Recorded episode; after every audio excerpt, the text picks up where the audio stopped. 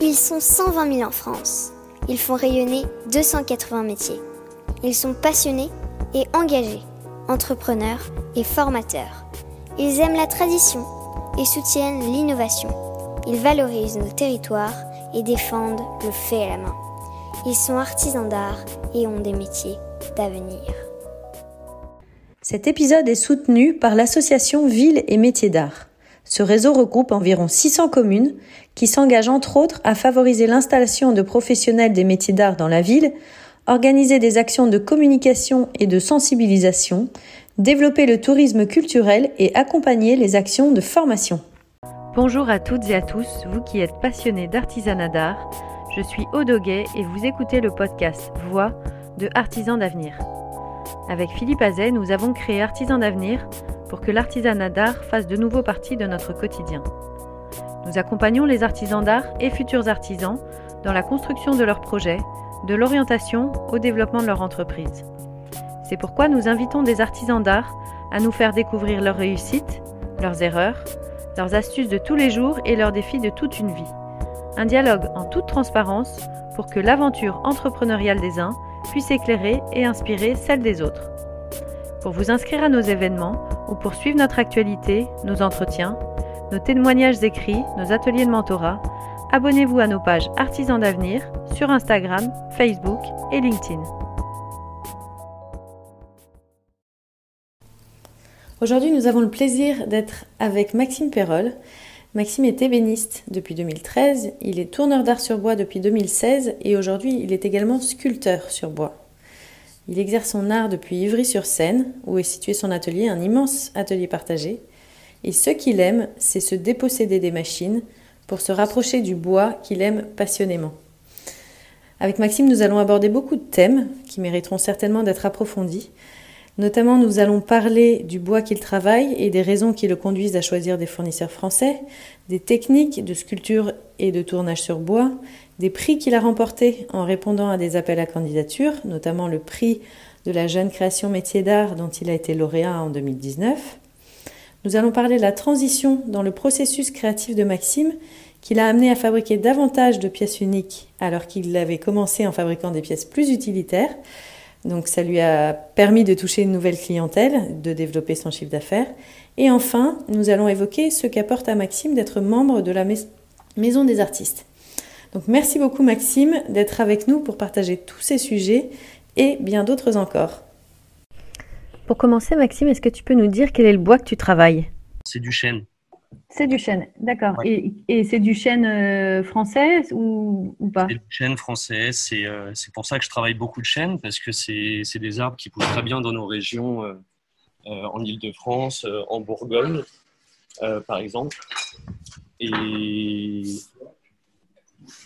et donc, du coup, bah, je préfère valoriser un petit peu les, bois, les bois régionaux, les bois locaux qu'on trouve ici.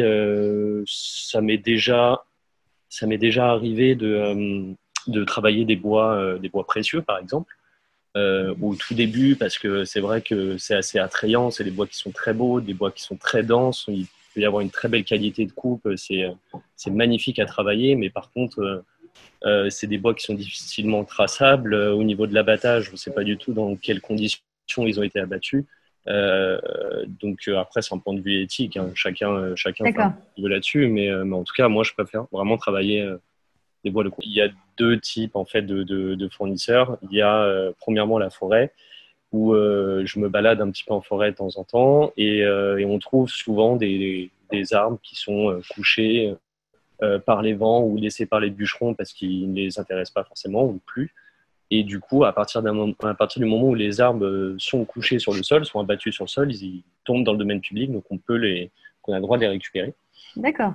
Donc, euh, donc euh, ça m'arrive, euh, ça m'arrive de récupérer en forêt. Après, c'est, c'est un peu compliqué parce que c'est des bois qui peuvent traîner là depuis, depuis plusieurs années. Donc du coup, il peut y avoir des surprises parce que ils peuvent, ils peuvent être un petit peu moisis. Donc il peut y avoir des décors dans le veinage qui peuvent être intéressants. Et euh, on est limité, en fait, si on cherche euh, une dimension particulière, euh, on peut être très limité. Donc, ça, je me fournis dans une scierie qui, est en, qui est en Bourgogne. et qui est exploitant forestier, donc qui gère une partie de leur forêt et qui font de l'abattage justement pour, pour prendre soin de leur forêt et pour, essayer d'harmoniser et, de, et de, de, couper les arbres soit malades pour laisser la place aux plus jeunes. Et, j'aime bien parce qu'en plus, c'est une série qui est familiale. Donc, il y, a, y a encore la mère qui doit avoir 80 ans, euh, qui tient encore la comptabilité. C'est encore vraiment dans son jus. Euh, tout est en bois. Euh, tout est donc c'est à chaque fois c'est très très cool, très très cool d'y aller. D'accord. Et puis j'aime bien ce contact-là. tu as été plusieurs fois lauréat, parce que tu as été lauréat en, l'année dernière du prix de la jeune création métier d'art par Atelier d'art de France. Mm. tu as été primé par la Fondation Banque Populaire, par le Carousel des métiers d'art. Donc ça fait plusieurs années que tu enchaînes les prix. Euh, donc en fait, c'est pour des pièces qui te ont récompensé. Ce sont des, euh, des, candidatures auxquelles tu as postulé. Comment ça s'est passé et qu'est-ce que tu en as retiré? Bah alors, c'est des. Enfin, déjà, je conseille à tout le monde vraiment de, à un moment de passer par ces appels à candidature là, de pas de pas en avoir peur, parce que ça peut être un tremplin, c'est une mise en avant qui est, hyper intéressante. Et euh, ce que ça dépend en fait, il va y avoir euh, il va y avoir des appels à projets qui vont être lancés et qui demandent à répondre sur dossier,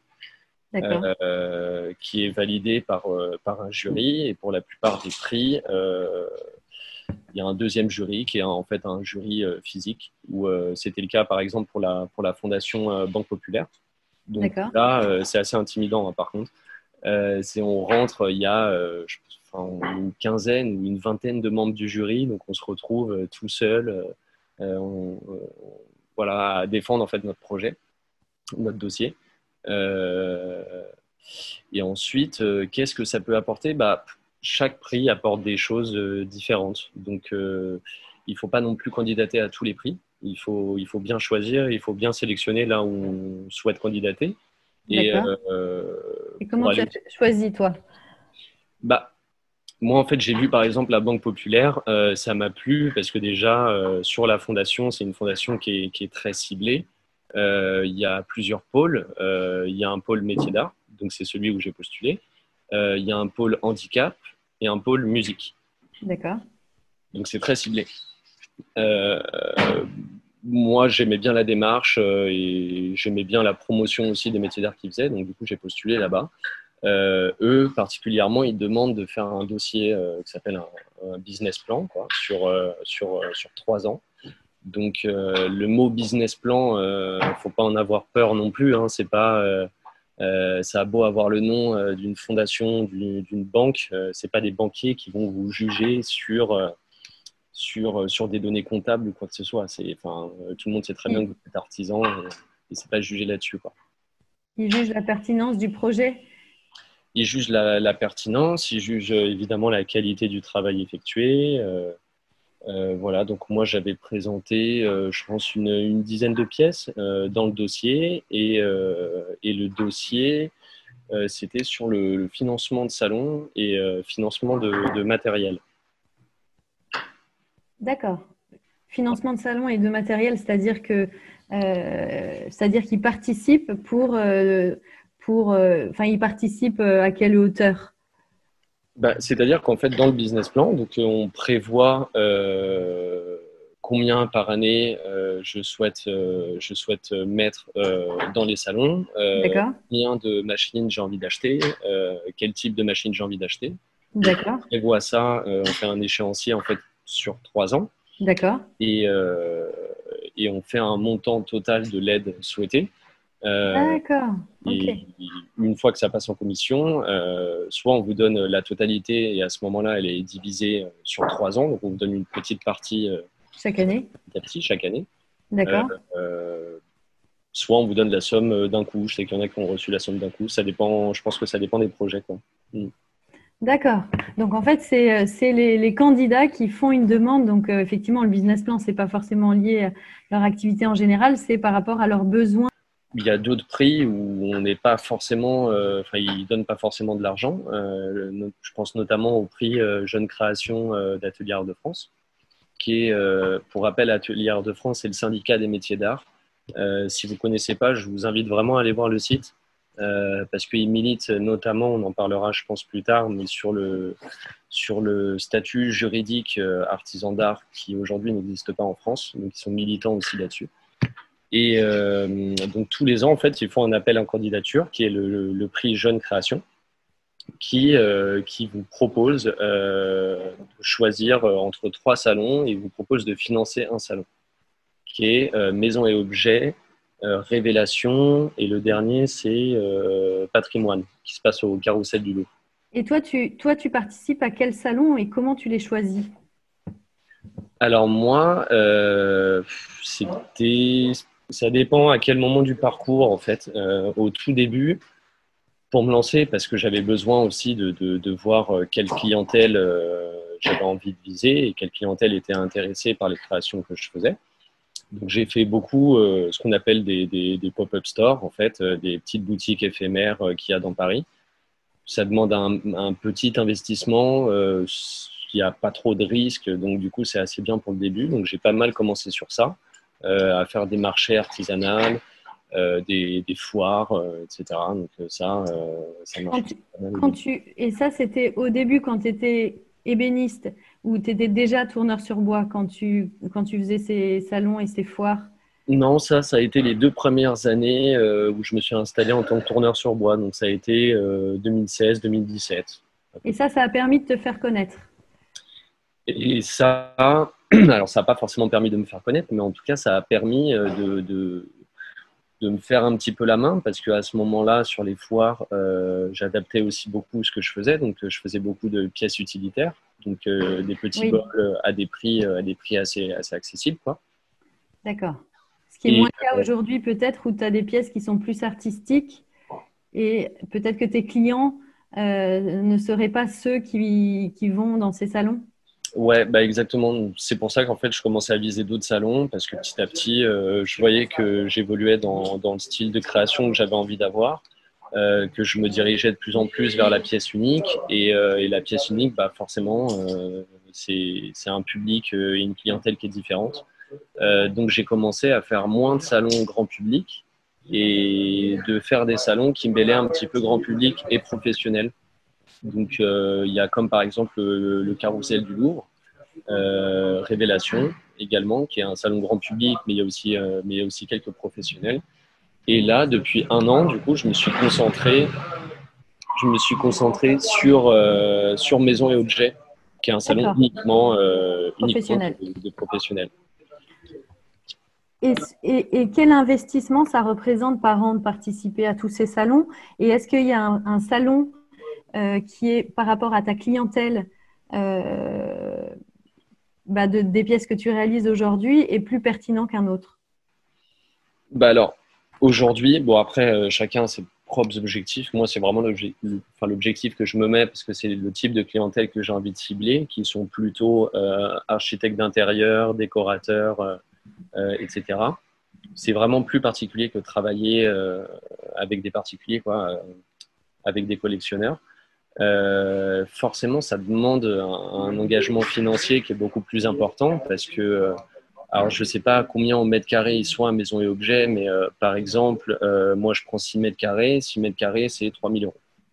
D'accord. Sans aide de l'Atelier d'Art de France? Sans aide de l'Atelier d'Art de France, parce que l'Atelier d'Art de France, si vous êtes adhérent à l'Atelier d'Art de France, il vous finance sur un stand de 6 mètres à 3000 euros, il vous finance quasiment 900 euros, je crois. Donc, euh, donc c'est quand même pas négligeable, c'est quand même pas mal. Et, euh... Révélation, parce que euh, au salon Révélation, tu as, tu as, beaucoup d'architectes qui, se, qui viennent. Il y, y, a pas mal d'artisans d'art qui disent que c'est un tremplin, c'est un investissement et un tremplin. Qu'est-ce que tu en penses? Ouais, alors Révélation, euh, moi je l'ai fait une fois, j'ai eu la chance de le faire avec euh, l'AFTAB, qui est euh, l'association de tournage d'art sur bois français. C'était un stand collectif. clairement, Révélation, de mémoire, je crois que c'est entre 550 et 600 euros du mètre carré, sachant que c'est 12 mètres carrés minimum le stand. Donc, il faut avoir un solide pour pouvoir, pour pouvoir le faire. C'est pour ça qu'il y a beaucoup de stands collectifs qui du coup permet vraiment de diviser les charges. Donc ça c'est cool. Et euh, sincèrement, c'est, enfin pour moi, c'est le meilleur salon que j'ai fait. Enfin déjà, c'est sous la nef du Grand Palais, c'est le lieu extraordinaire, est juste, sublime. Il y a une lumière euh, mortelle euh, sur les pièces. Franchement, c'est vraiment canon. Euh, c'est un lieu emblématique. c'est un salon. Je sais plus combien d'éditions ça fait, mais ça quand même. c'est une biennale, c'est tous les deux ans, mais ça commence à faire pas mal d'éditions. Donc les gens reviennent. Euh, le salon est en, train de monter en notoriété. Et euh, pour moi, franchement, c'est vraiment un salon à faire euh, à un moment dans sa carrière. clairement, même si vous ne faites pas de vente sur place, c'est enfin déjà à mettre sur le CV et puis, et puis à être présent sur place, c'est des belles rencontres et, et c'est vraiment un très très beau salon. Et toi, tu as eu des, des retours sur, sur ce salon-là, enfin par rapport à Maison et Objets euh, tu as vu une différence sur les, sur les commandes que tu as eues après? Ouais, alors euh, sur, sur Révélation, alors Révélation, il euh, faut faire attention, tout le monde dit qu'il y a beaucoup d'architectes, mais en fait c'est un salon grand public. Donc c'est pas un salon de professionnels, c'est un grand public, et dans le grand public, il y a des professionnels qui y viennent, mais c'est pas la majorité du public. C'est quand même vraiment des particuliers qui viennent. Par contre, c'est des connaisseurs, amateurs d'art et collectionneurs. Donc c'est du fort potentiel d'achat. Euh, moi, sur Révélation, euh, je m'en étais bien sorti. J'avais vendu trois pièces. Donc, euh, j'étais plutôt content. Donc, ils t'achètent sur, sur site, en fait, au salon, et tu, ils te passent une commande, et ensuite, tu leur livres les pièces. C'est pas des commandes qui arrivent tard. Alors là, par contre, je me souviens plus s'ils ont le droit de partir avec la pièce ou pas. Il me mm. semble pas sur Révélation. Euh, je veux dire qu'ils ont, ils ont commandé directement sur le salon. Ils n'ont pas attendu. Euh, ils achètent sur salon. Ils ont acheté, acheté au salon. D'accord. À la différence de, de, maison et objet, et encore que maison et objet, c'est un peu en mutation, donc euh, c'est un peu en train de s'inverser. Mais dans le sens où il y, a plus, il y a un peu plus de particuliers que les dernières années qui viennent à maison et objet, mais c'est quand même une grande majorité professionnelle. Mhm. Euh, c'est pas du tout le même rapport qu'il y a euh, à maison et objet, par exemple. Donc, vous allez avoir affaire vraiment à des, euh, à des sourceurs, en fait, qui sont des personnes qui sourcent des produits pour ensuite les rentrer dans une base de données, dans un cabinet d'architecture, par exemple. donc c'est aussi un peu le but selon les projets qu'ils ont. Comme ça, ils sortent votre nom et ils disent ah voilà tiens il y a du verre, tiens je sors la liste de tous ceux qui sont dans le verre et, je vais essayer de voir euh, ce qu'ils ont comme pièces. D'accord. C'est assez particulier parce que sur Maison Objet, sur votre stand, tout se passe en, moins d'une minute. Mais vraiment, euh, ils n'ont pas le temps de parler parce que le salon est, euh, immense. Donc, donc c'est vraiment, chronométré pour eux. Et, c'est simple, votre stand doit être très épuré, très lisible. Euh, et, voilà. Oui, il faut tout de suite parler aux, professionnels qui viennent te voir. Il faut tout de suite qu'ils comprennent en fait. Ouais, mais alors au début, franchement, ça peut être très déroutant parce qu'en tant qu'artisan, on a, on a un peu l'habitude sur des, sur des salons grand public de jouer un peu, entre guillemets, l'artisan vitrine. Euh, donc, du coup, on est, on, est un peu les personnes qui, qui, parlent de nos pièces, mais qui parlent aussi beaucoup de notre métier euh, auprès, de, auprès de curieux, par exemple. Et euh, là, c'est pas du tout le cas. Là, euh, votre métier, ils le connaissent déjà et à la rigueur, ils s'en fichent un peu. Donc. Euh, D'accord. Et est-ce que tu peux nous tout de suite pris. Et est-ce que tu peux nous expliquer comment, depuis que tu es tourneur d'art, comment ont évolué tes, tes pièces et comment ça s'est comment ça s'est traduit dans ton chiffre d'affaires et, et, et aujourd'hui finalement quelle est, ton, quelle est la répartition de tes clients entre clients directs, clients, euh, est-ce que tu as des clients professionnels euh, et la clientèle que tu as grâce aux galeries, par exemple, qui te représentent Ouais, bah alors les, les deux premières années, euh, les deux premières années, c'est simple. Moi, j'étais, j'avais un mi-temps à côté, j'avais un job alimentaire. parce que c'était très compliqué au début, je pouvais pas vivre essentiellement que de ça. Euh, je faisais beaucoup donc, de petits salons, de petits pop-up, de, de petites foires. Euh, donc là, c'était vraiment, principalement, c'était que du particulier, que de la vente directe. Euh, donc je faisais très peu de chiffre d'affaires. Je crois que les deux premières années, j'étais entre, entre 6 000 et 8 000 euros par an. Quoi. D'accord. Et sur, donc ça c'était, j'ai commencé mars 2016. D'accord. Et ça, c'était quand tu faisais des pièces utilitaires? Quand je faisais des pièces utilitaires, ouais. J'ai commencé à m'orienter vers la pièce unique à partir de milieu, ouais, même fin, fin 2018, début 2019, quoi, à peu près. Euh, j'ai clairement vu la différence parce que 2019, ça a été la première année où, où j'ai pas eu de job alimentaire. D'accord. J'ai lâché mon job alimentaire et, euh, et, même les petits chantiers que je faisais à côté. Je faisais plus de chantiers, je faisais plus rien. Euh, et sur, euh, donc sur toute l'année 2018, je j'ai dû faire, je crois que j'étais à 15 000 euros, un truc comme ça. Et sur 2019, là, je suis à 20 000 euros chiffre d'affaires. D'accord. Et ça, c'est parce que tu as changé, donc euh, tu es passé de la pièce utilitaire à la pièce unique. Et donc, euh, quand tu as changé de, catégorie de pièce, tu as changé de catégorie de clientèle en même temps? Euh, Ouais, bah, en fait, je ne sais pas trop comment l'expliquer, mais enfin. Est-ce que c'est une question de marge? c'est pas forcément qu'une question de marge, mais en fait, quand on, quand on travaille avec des professionnels, ils, vont vous acheter des pièces de manière récurrente. Euh, ils vont vous commander tout au long de l'année. En fait, c'est le but de faire ces salons-là sur maison et objets.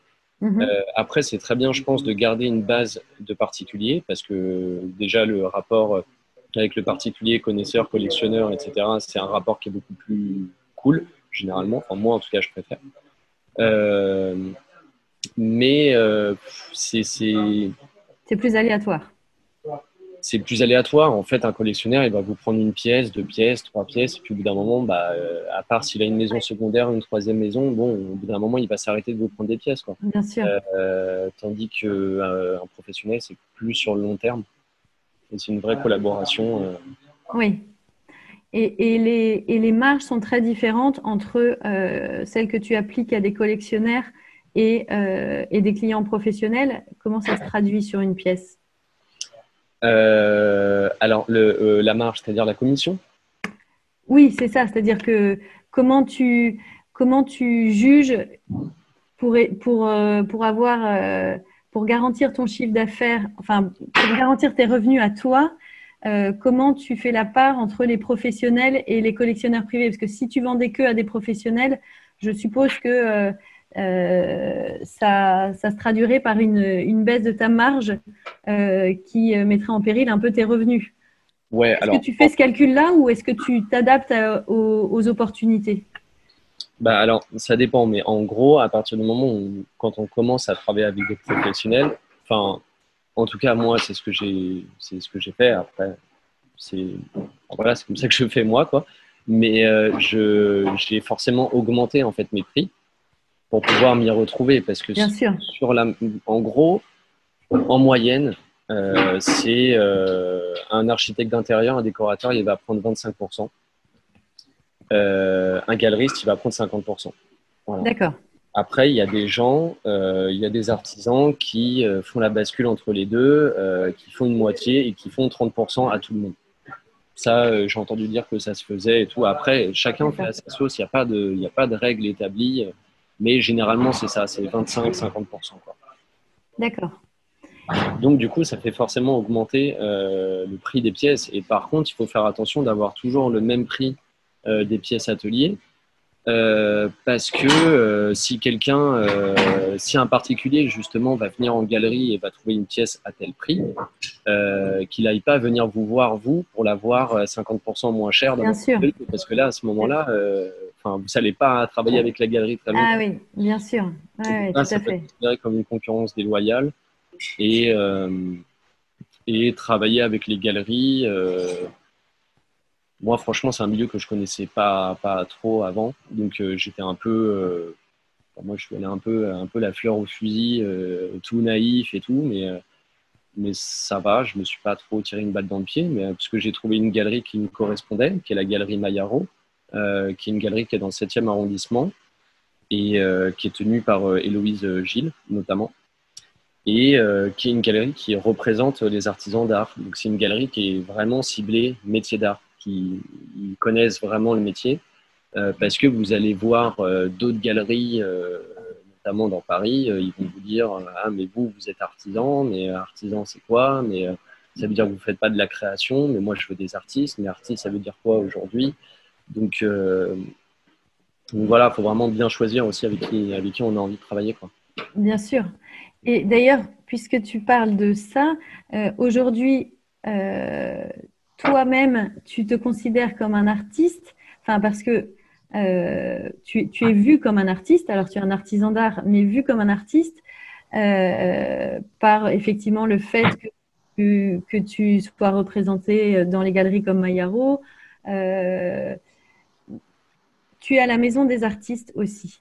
Qu'est-ce que ça veut dire en, enfin, dans ton statut quels sont, quels, sont, quels sont les critères de reconnaissance d'être à la Maison des artistes ouais et les avantages par rapport au fait d'être euh, enregistré à la Chambre des métiers de l'artisanat Ouais, alors franchement, ça a été une, très très grosse euh, prise de tête pour moi parce que je me suis jamais vraiment considéré comme artiste ni comme artisan. Euh, enfin, pour moi, c'est pour moi en fait c'est juste une histoire de, de, statut. C'est c'est juste c'est juste un régime. Du coup, euh, en fait, la problématique qu'on a en France, c'est qu'il n'y a pas de statut juridique artisan d'art.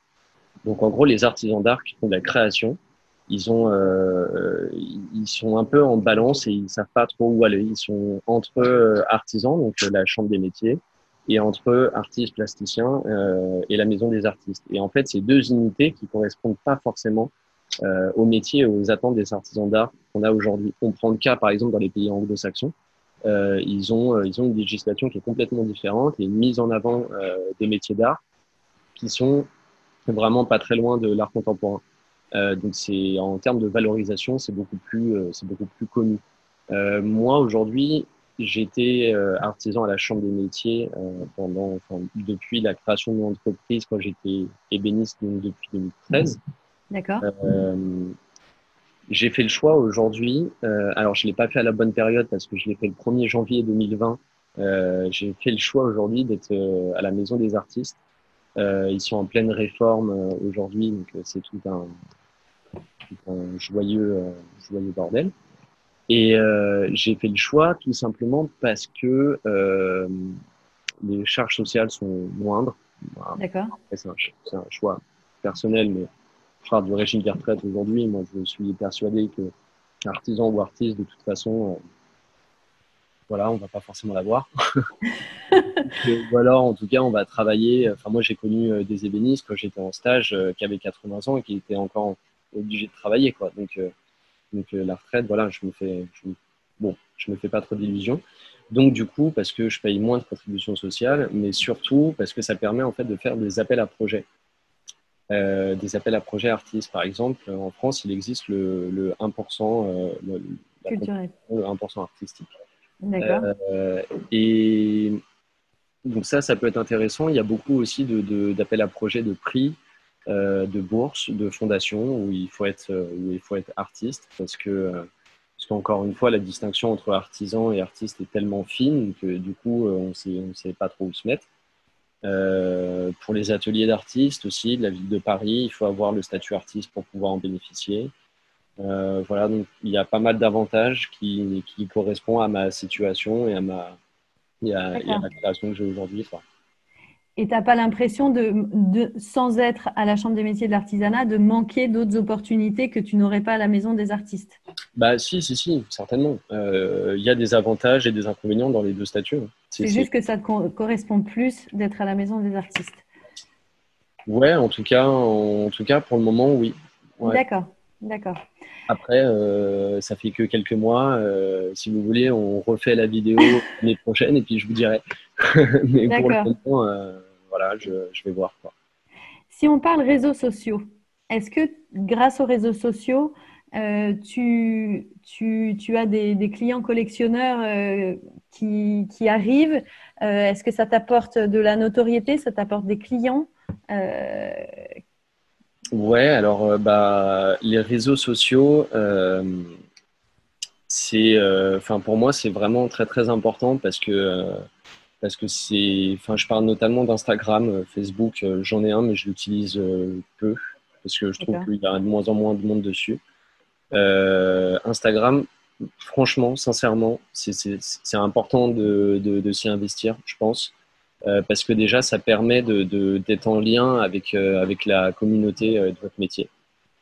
Ça, en tout cas, moi, je sais qu'il y, y a, vraiment une grosse communauté de, gens travailleurs du bois dans, tout, dans tous les pays du monde qui se, qui se connectent sur Instagram et du coup, ça permet de voir ce que les gens font. Donc, juste ça, par exemple, c'est c'est inestimable, je pense, pour la mise en valeur de nos métiers.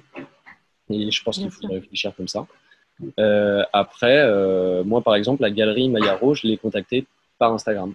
D'accord. Euh, j'ai déjà eu des ventes, j'ai déjà eu des, contacts de galeristes ou de collectionneurs, même particuliers, hein, qui, me contactent par Instagram et qui me disent J'ai vu votre pièce, telle pièce, à combien, à combien est-ce que vous la vendez Ou en tout cas, est-ce que vous pouvez m'envoyer un catalogue de prix? Donc euh, oui, ça peut, ça peut créer des opportunités. Euh, par contre, je pense que c'est très important vraiment de faire, euh, de faire des belles photos sur Instagram et ne pas hésiter à, investir. Alors, je sais que c'est un investissement qui peut être un peu coûteux, mais, mais investir de du matos photo, quoi. Enfin, pour moi, franchement, c'est primordial. C'est dans nos métiers, on travaille, on travaille énormément l'image et la lumière. ne faut pas l'oublier. Une pièce bien, bien mise en avant par exemple, moi, j'ai certaines pièces, je travaille beaucoup, les, beaucoup sur les noirs, euh, sur les noirs brûlés au chalumeau. Bah, le noir, en fait, il va prendre la lumière euh, d'une manière euh, vraiment différente.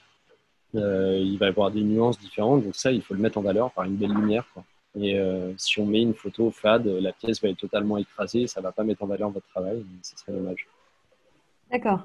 Mais plus qu'une image, c'est aussi le moyen de que des collectionneurs, par exemple, je pense plutôt aux clients privés, du coup. Enfin bon, tu as, connu Mayaro comme ça, mais est-ce que tu as des clients privés qui viennent t'acheter directement des pièces à toi?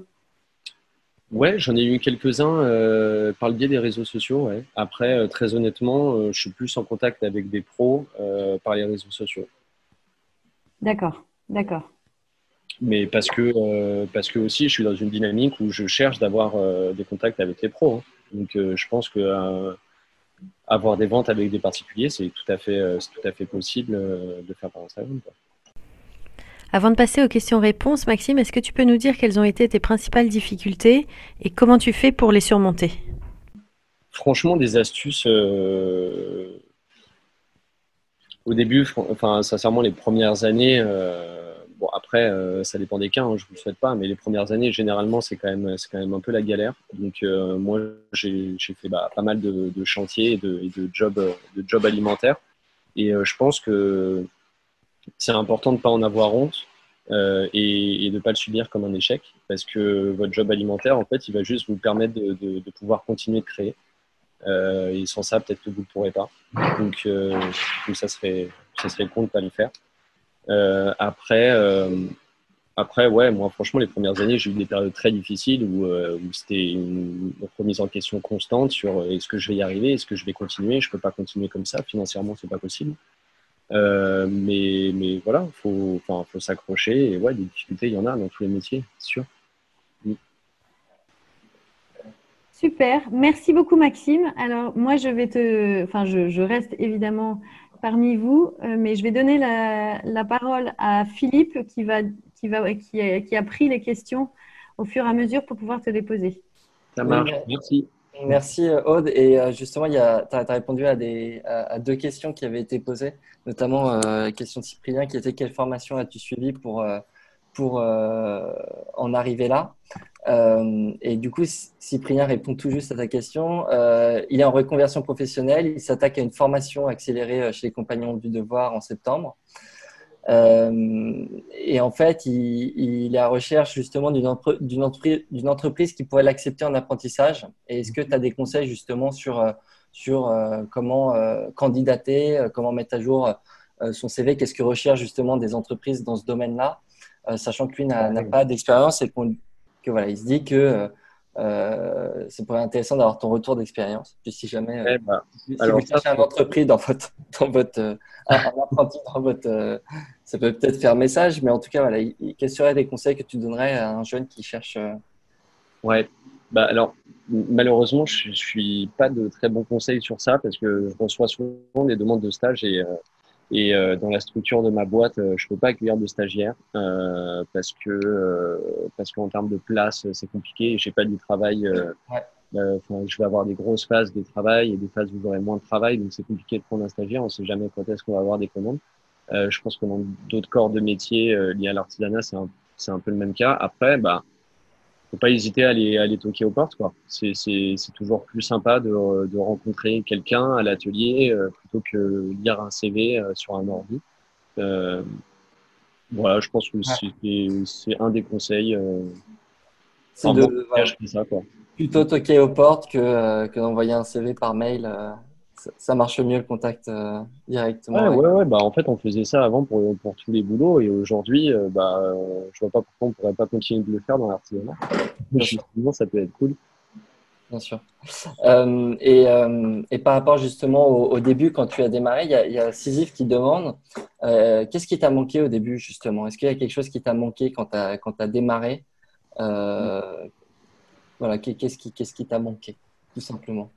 Bah, au début, ce qui m'a manqué, c'était c'était le temps, euh, parce que comme je l'expliquais avant, j'avais un boulot alimentaire, donc j'étais j'étais à mi-temps, j'avais travaillé 25 heures à côté et bah, du coup je travaillais les auteurs de l'autre côté. Donc euh, j'étais frustré parce que j'avais l'impression de, de de pas réussir à avancer en fait. Euh, donc c'était c'était vraiment le temps.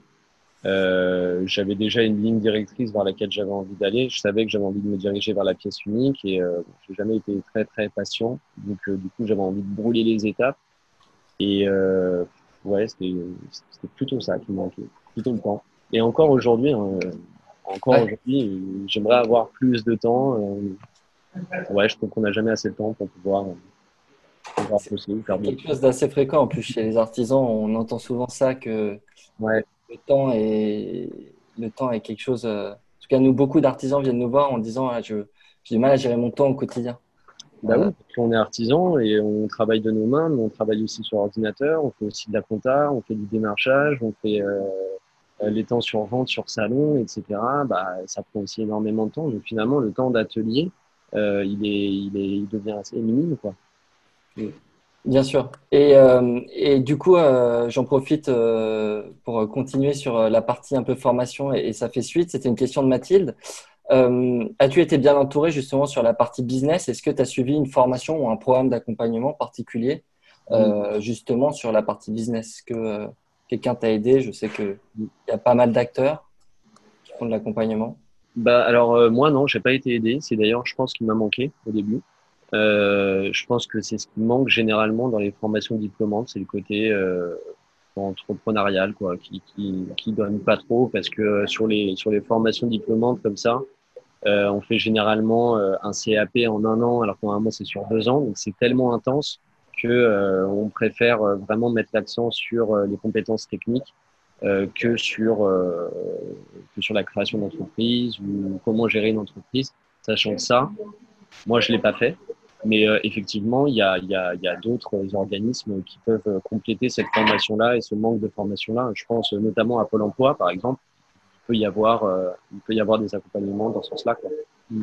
Tout à fait, et j'en profite du coup pour citer les chambres des métiers qui font cet accompagnement. Euh, et nous, Artisans d'Avenir, on est en train de travailler sur un programme d'accompagnement de six mois euh, pour accompagner les artisans au démarrage. Donc voilà, petite, petite parenthèse, mais j'en profite pour vous parler de ce projet-là qu'on mène justement, euh, si ça peut vous intéresser.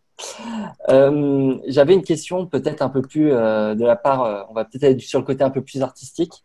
C'est Joé qui demande comment tu adaptes ta casquette entre artiste et artisan en fonction des, contextes? Est-ce que tu arrives à assumer les deux conjointement? Euh, c'est un peu chaud comme question. Ah. euh, non, mais moi, en fait, bah, comme je le disais tout à l'heure, enfin, pour moi, je suis pas, enfin, j'ai pas envie qu'on me colle d'étiquette, quoi. Je suis pas, je pas l'impression d'être artisan ni artiste. Je, je suis juste créateur ou sculpteur à la rigueur, quoi. Mais, euh, bah, ouais, je, franchement, je saurais pas trop répondre à cette question. C'est, j'ai juste envie de créer des pièces et puis, puis euh, voilà, si je dois m'exprimer sur le sujet, bah, je m'exprime euh, en mon nom propre et pas au nom d'artiste ou quoi que ce soit. Donc c'est avant tout Maxime Perrol avant d'être un artisan et un artiste. C'est ça? Ouais. Euh, j'avais une question euh, toujours là-dessus, sur le côté processus créatif. Louise qui demande, est-ce que tu peux nous parler de ton processus créatif, où tu trouves tes inspirations, comment tu fais pour, voilà, pour avoir des nouvelles idées à chaque fois? Bah, alors l'inspiration, déjà c'est pas mal d'autres artisans que, que, je kiffe, ce, qui a, ce qui a déjà été fait, etc. Euh, après, euh, j'aime particulièrement euh, tout ce qui est minéral, euh, minéral aquatique. Euh, c'est aujourd'hui un peu mon influence sur les sculptures, notamment. là, je suis en train de bosser. c'est déjà un an que je travaille un peu là-dessus, sur des formes très minérales qui ressemblent un peu à des monolithes. voilà, sur où en fait on voit encore un petit peu les traces d'outils de la même manière qu'un silex qui était taillé. Donc je puise, euh, je puise pas mal, euh, pas mal d'inspiration là-dedans. Ça me, ça me marque pas mal, quoi, des, euh, que ce soit la nature, les paysages, juste les traces, par exemple, dans le sable. Voilà. Après, je pense que c'est important. dans mon métier, je travaille beaucoup la courbe. on n'a pas parlé du point d'équilibre sur beaucoup de mes pièces liées au culbuto, mais ça, c'est un intérêt vraiment important pour moi. Et, et en fait, la courbe, enfin, il y a des courbes partout autour de nous, donc c'est important d'avoir l'œil et de regarder, que ce soit une ligne d'horizon, ou une colline, ou un arbre, ou même un verre, euh, le plus simple. Euh, voilà, on peut trouver de l'inspiration partout. D'accord, ça me rappelle euh, Florian Sicard, qui est un Marocain, qui disait un peu comme toi que n'importe quelle forme qu'il trouvait dans la rue ou une matière qu'il voyait pouvait être un, une inspiration comme ça. j'ai une question, tu en as un peu parlé. Euh, mais du coup, euh, ça va un peu plus loin. C'est est-ce que tu aurais des conseils pour démarcher une galerie? Tu as dit que justement Instagram, c'est à travers, euh, à travers Instagram que tu avais pu notamment exposer à Mayaro ou des, des galeries venaient à toi. Mais est-ce que quels seraient tes conseils? À toi, tes meilleurs conseils pour, par exemple, si on veut une galerie en particulier ou si on veut être, démarché, ou être présent dans des galeries? Ouais, bah alors moi, franchement, mon conseil, ça peut être euh, faire un book, mais faire un, faire vraiment un beau book avec, euh, j'en parlais tout à l'heure, mais avec, euh, avec vraiment des belles photos, de belles pièces, quoi. c'est, ouais, c'est le seul conseil un peu que, que, que je peux avoir. Après, des galeries, faut trouver les endroits où pouvoir, on peut les croiser, quoi. Parce que par contre, si vous faites du porte-à-porte chez les galeries, ça, ça, à mon avis, euh, ça marche pas, quoi. Parce que euh, le propriétaire de la galerie, il est jamais là. Euh, c'est souvent, euh, c'est souvent un salarié euh, qui est là et qui tient la galerie. Et même si vous déposez un book, bah, il y a peu de chances que ça tombe dans les mains de la galerie, quoi. Ou alors, si vous avez de la chance. Mais non, n'hésitez pas à aller faire des expos. et enfin ouais, par exemple, quand on fait des salons sur Maison Objet, on croise aussi des galeries, quoi. Donc, euh, donc faire ces salons-là, euh, enfin, je parle même en tant que visiteur, hein, c'est aussi possible de croiser des gens. D'accord. Et euh, une question de, Mathilde qui, qui est sur le bois. Est-ce qu'il existe un label particulier pour ceux qui, comme toi, utilisent du bois local avec une, une traçabilité parfaite? Est-ce qu'il existe un label justement Alors, ouais, il existe plusieurs labels. Alors, je pourrais pas sortir le nom forcément de tous les labels, mais euh, je sais parce que parce que j'ai des clients en fait euh, étrangers qui m'ont demandé à avoir des labels euh, bois bois locaux et en fait pour sourcer comment comment le bois a été a été abattu. donc ça, j'ai demandé des certificats auprès de mon scieur. voilà, ça existe. Je, je pourrais pas donner vraiment le nom du label, mais je sais que ça existe. Il y en a plusieurs. Ouais enfin, notamment euh, le label ONF par exemple, euh, ça, ça, se fait quoi. Mm. D'accord, très bien. Et euh, autre question plus sur le temps que repose Mathilde, mais aussi que Alexandra pose aussi, c'est quel temps tu consacres à ton atelier par rapport à la partie plus administrative, communication, business? Voilà, Quel est le ratio à peu près de ton temps passé sur la production, la, la création euh, versus le temps passé sur euh, cette partie que tu décrivais un peu plus entrepreneuriale qui est euh, où, j'ai une entreprise C'est compliqué à dire. en fait, en fait c'est plutôt des périodes parce qu'il va y avoir, il va y avoir il va y avoir des périodes, pardon, il va y avoir des périodes de charrette en fait où, où, vraiment on a des commandes, où on a un salon à préparer, etc. Donc du coup, il y a beaucoup beaucoup de temps à l'atelier, on fait que ça. Euh, et après, bah, une fois qu'on a passé cette étape-là, et ben il y a tout, toute l'étape où bah, toutes les pièces qu'on a faites, faut les prendre en photo, faut les intégrer au catalogue, faut les intégrer au book, au site, etc. Et là, du coup, il y a beaucoup plus euh, d'administratifs, d'ordinateurs à faire. Donc je sais pas dans l'année, euh, dans l'année, ouais, je dirais que c'est pas loin du 50-50 quand même. D'accord, ok. Donc oui, c'est quand même 50% de ton temps passé. Euh... Ah ouais, beaucoup. Ouais. Ah ouais, ouais.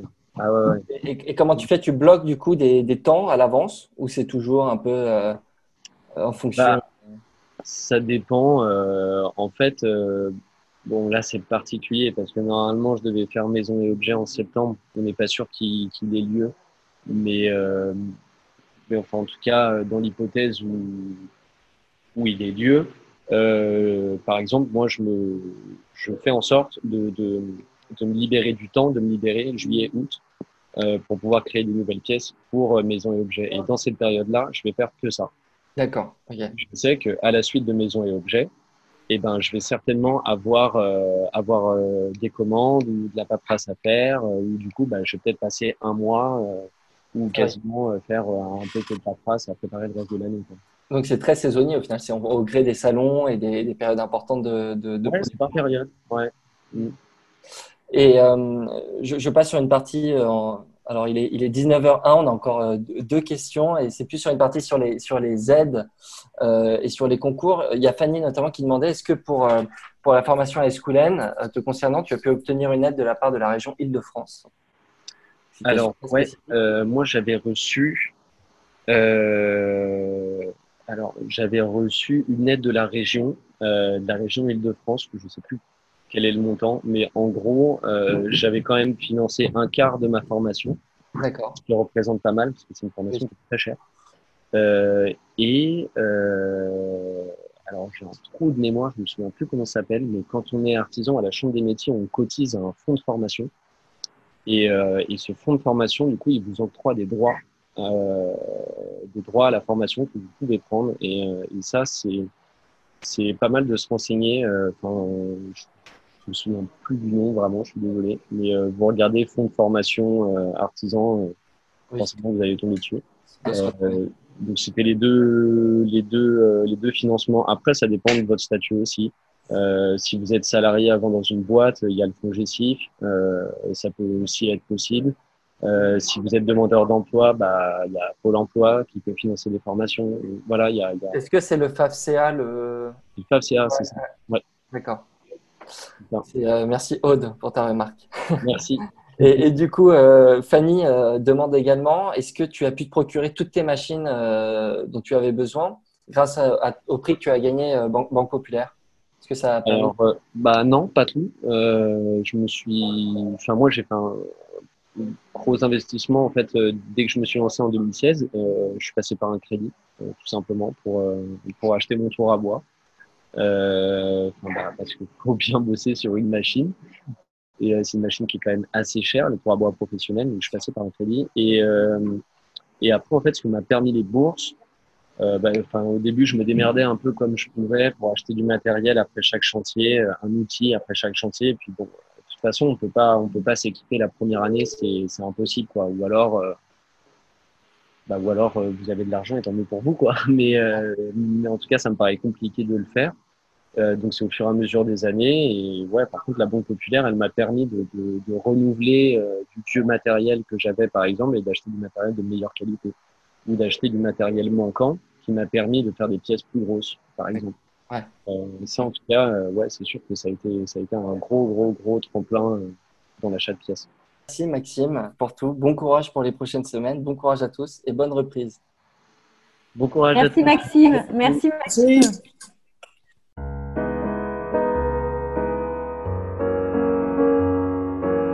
Et voilà, c'est terminé pour aujourd'hui. Nous espérons que vous avez passé un bon moment enrichissant.